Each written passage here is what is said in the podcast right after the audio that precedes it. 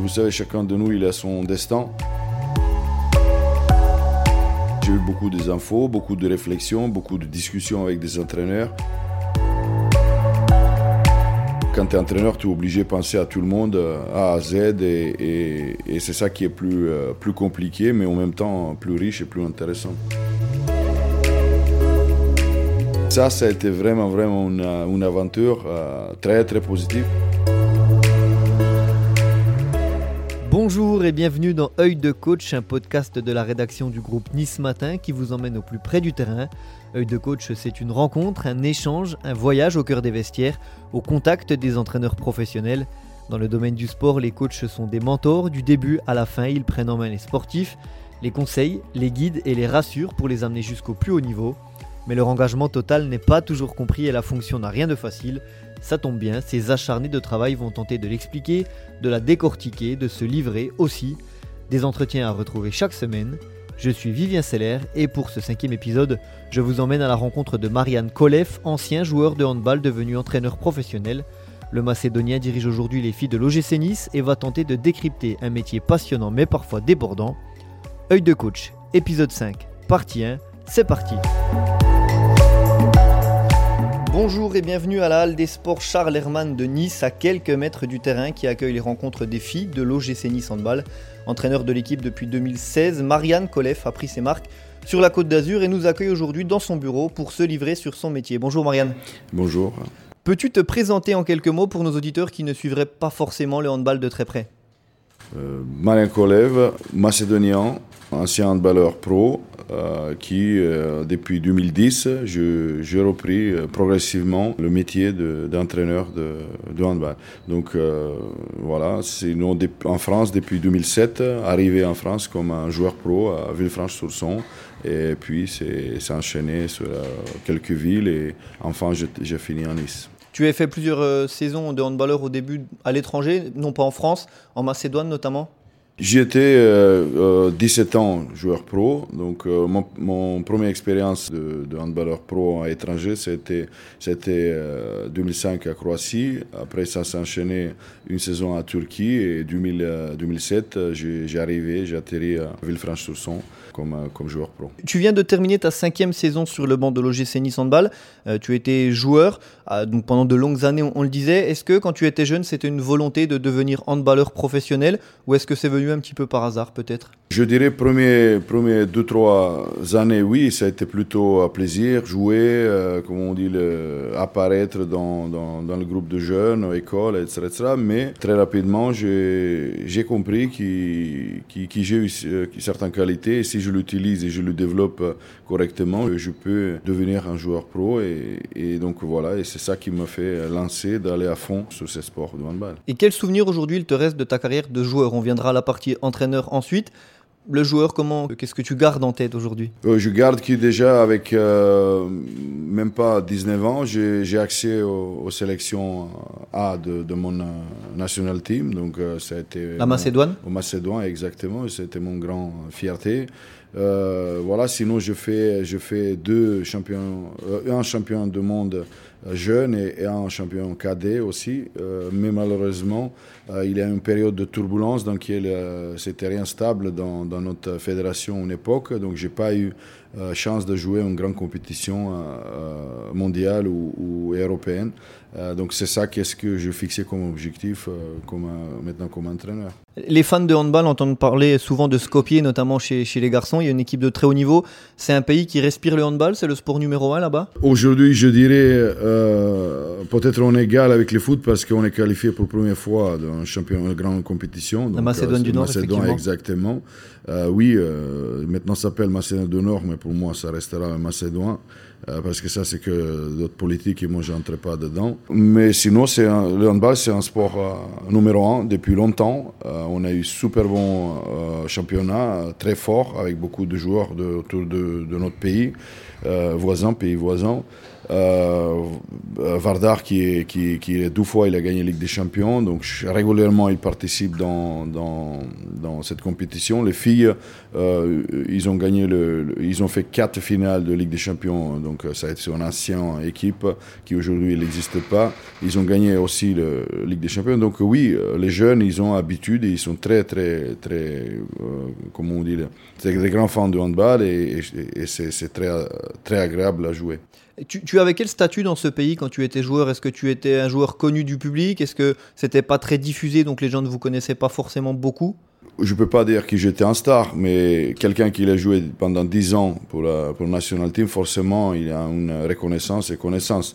Mais j'étais pas, j'étais, même euh, mes, mes jeunes âges, je j'étais pas quelqu'un qui, va se mettre en avant devant les caméras, devant les, oui, devant les journalistes et tout ça.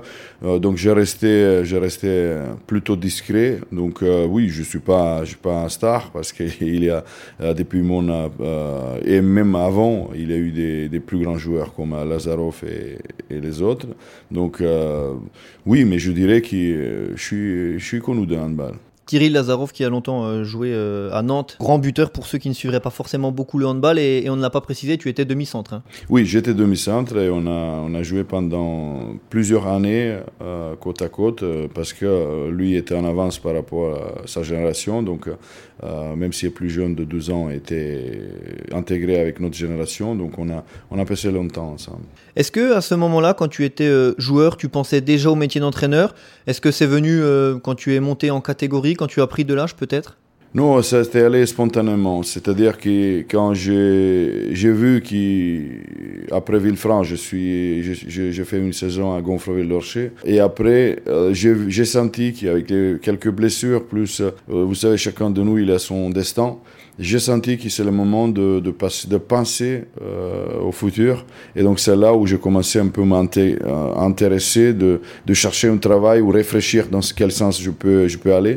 Parce que je suis diplômé professeur de sport, mais j'ai appris, euh, après quelques dossiers, j'ai appris que je ne peux pas exercer ce métier en, en, France. Donc forcément, j'ai obligé de trouver une autre solution. Donc en réflexion, avec plusieurs, j'ai eu plusieurs réflexions, mais au final, où je me sentais beaucoup plus en confiance et plus à l'aise et j'ai eu plus de confiance que ça il peut se marcher. C'était le métier entraîneur. Donc euh, c'est là où j'ai commencé. Donc ça a été le 2010 à Montélimar.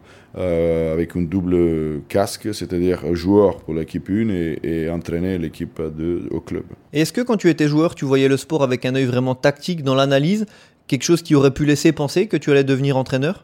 Où tu étais peut-être plus un joueur à l'instinct et tu avais peut-être moins ce côté tactique, même si quand on est handballeur professionnel, on a forcément des, bases moi, j'ai eu chance, je pense, euh, parce que j'ai joué demi-centre et vous savez, le demi-centre, souvent, c'est le, bras allongé d'entraîneur. Donc, c'est là, j'ai eu beaucoup d'infos, beaucoup de réflexions, beaucoup de discussions avec des entraîneurs.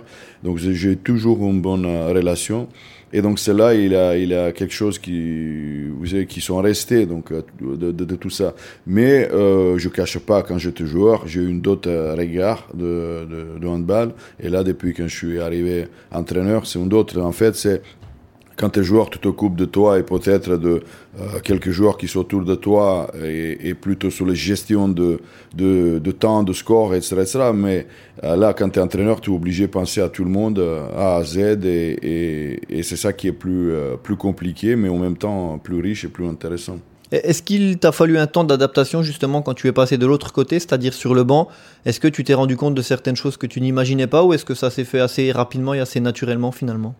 Et moi, euh, comme je dis, ça a été une. Euh, moi, je pense que j'ai compris rapidement euh, quand j'étais mon première année à Montélimar parce que j'ai une équipe qui était au niveau excellent, donc en train de descendre. Vous pouvez imaginer, ça a été 7e, 6e, 7e niveau de compétition. Et là, là, c'est franchement, c'est une année qui jamais je vais, j'oublierai jamais. C'est-à-dire qu'on a fait une super bon saison avec des, bien sûr, totalement, total amateur de, de tous côtés, mais il a une bonne volonté et c'est là là où était plus, la tâche était plus compliquée. Comment faire avec un groupe de 25 environ personnes qui sont là pour se dépenser et qui, de handball, c'était leur plaisir et, et moment d'être ensemble. Et moi, quelqu'un qui, voulait euh, débuter un euh, nouveau métier, comment se présenter de la meilleure manière, mais au plus, qui était plus intéressant et important, à proposer quelque chose de cohérent par, au niveau de projet de jouer handball à ce niveau-là, prise en compte qui c'était mon euh, début de troisième année en France, donc je parlais pas assez euh, français. Et donc ça, ça a été vraiment, vraiment une, une aventure euh, très, très positive dans laquelle je me dis, si là j'ai réussi à, à, à, rester cohérent et, et adhérer à ce groupe euh, des jeunes et euh, euh, moins jeune, comme on dit, euh, là j'ai pris beaucoup de confiance. Qui, si je dis que si un jour je l'aurai euh, des pros, par exemple, qui, qui j'ai pas besoin de, penser est-ce qu'il va être présent ou pas, euh, et tout ça, je, je, dis que je peux faire quelque chose de concret. Et donc ça, c'est la première chose. Mais deuxième, euh, quand je changeais le, le ville et le club à Santé-Grève, donc c'est mon euh, deuxième maison, ça a été mon deuxième maison après, après le Macédoine. Euh, c'est là, j'étais joueur et entraîneur en même temps de, même équipe. Et donc, euh, c'est là, euh, toujours, j'ai gardé un côté joueur, un côté entraîneur, et ça a été allé progressivement. Euh, donc, j'étais au mieux des, choses, mais aussi euh, un peu, j'ai pris le recul de, des fois ou de certains moments de match. donc, je suis allé progressivement et, et je pense que, oui, c'était très, très, très intéressant de passer euh, les passerelles, pour moi, c'était pas très, très difficile. C'était plus difficile euh, quand il fallait arrêter et faire que le métier handball. Est-ce que la barrière de la langue a été compliquée euh, à dépasser ou est-ce que tu maîtrisais déjà suffisamment le français quand tu es devenu entraîneur, voire entraîneur-joueur au début? Au début, c'était pas un problème parce que quand je suis arrivé, j'ai eu des, j'ai eu des, des, collègues à Villefranche, qui, des Macédoniens, euh, qui, euh, qui m'a aidé au niveau de traduction, donc un peu anglais. Euh, vous savez, je suis pas très fort, mais à ce moment-là, comme j'ai voyagé dans pas mal de pays, on a pris un peu. Euh, c'était pas plus comme joueur, tu sais, on a des signes, on a des, des repères dans lesquels on sait qu'est-ce qu'on joue, qu'est-ce qu'on fait. Et là, quand tu es entraîneur, il faut t'exprimer. Donc, c'était pas pareil. Euh, j'ai fait de, toutes les formations parce que malgré mon diplôme, comme je dis, qui n'était pas reconnu en France, j'ai commencé par exprès par une première, première à tel moment euh, formation BPJEBS, forcément, pour euh, apprendre des termes techniques, à comprendre le système de français, comment, comment ça, ça marche, et d'aller step by step. Donc, euh, je suis après, j'étais au DE, DES, etc., etc., et j'ai arrivé jusqu'au master coach. Mais je ne vous cache pas que cette barrière euh, de langue, qui encore, des fois, il est, il est présent chez moi, euh, ça m'a ça m'a bouffé plus de temps. C'est-à-dire toujours j'ai j'ai tendance maintenant j'ai un peu moins mais euh, de répéter plusieurs fois de doubler l'explication. Et là des fois on a on a embêté un peu le joueur mais euh, euh, bien sûr que c'était pas facile et, en plus au niveau de expression donc euh, j'ai pas un fond de, de, mots énorme. Donc euh, toujours en français il s'exprime mieux que, que, moi ça je sais. Pour ça ça m'arrête de, de parler par la, par la, par la joue sur le terrain par mon équipe. Donc c'est voilà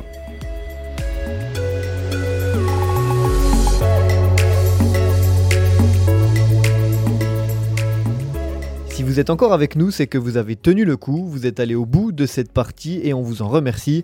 Mais restez bien avec nous, les aventures de ces entraîneurs se poursuivent chaque semaine. En attendant, n'hésitez pas à vous abonner et à partager ce podcast autour de vous. Et si vous avez des remarques, vous pouvez m'envoyer un mail sur l'adresse suivante vclr.nismatin.fr v s e i 2 l e La suite au prochain épisode.